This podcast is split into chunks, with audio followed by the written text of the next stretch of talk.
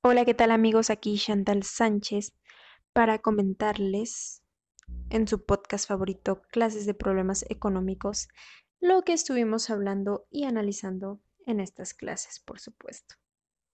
Y es muy importante resaltar el tema del análisis y análisis porque lo vemos en todos lados. Y uno de los factores con los que empezamos estas clases fue con el Estado, que el Estado es un agente económico imprescindible para la economía, por supuesto, que ejerce presupuestos y hace grandes compras a la nación, ¿cierto?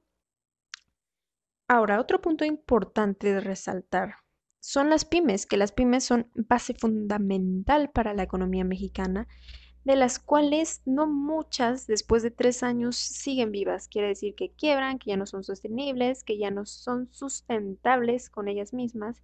Y eso es una situación muy difícil. ¿Por qué? Porque las pymes son las principales que hacen nacer esa, esa cantidad de empleos que se necesitan.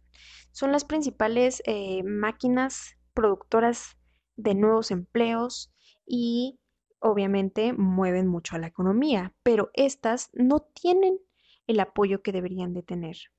si sabemos que son la base, ¿por qué no tratamos de impulsarlas un poquito más?